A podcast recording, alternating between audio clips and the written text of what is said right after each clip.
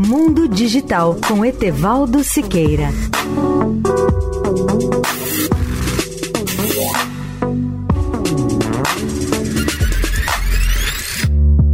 Olá, ouvinte da Eldorado.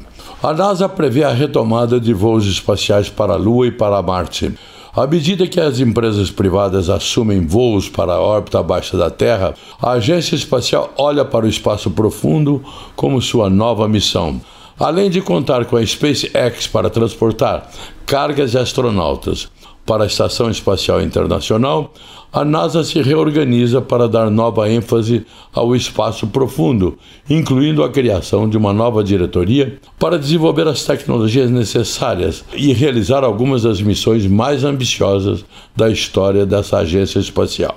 Uma reorientação das operações da NASA foi antecipada, acelerada pelo sucesso da SpaceX, que vem entregando cargas e suprimentos para a estação espacial há alguns anos. No ano passado, por exemplo, a SpaceX transportou a primeira missão de astronautas da NASA para a nova estação espacial, demonstrando que a NASA não era mais a única empresa a levar os astronautas para a órbita baixa da Terra.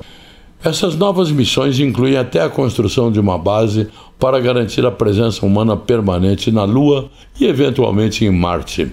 Jim Free será o supervisor dos novos programas assim que eles saírem da fase de desenvolvimento, bem como a estação espacial, a comercialização da órbita terrestre e, nos próximos anos, as operações na Lua, segundo disse a NASA em um comunicado.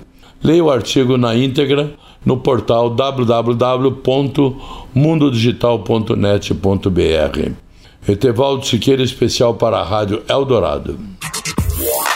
Mundo Digital com Etevaldo Siqueira.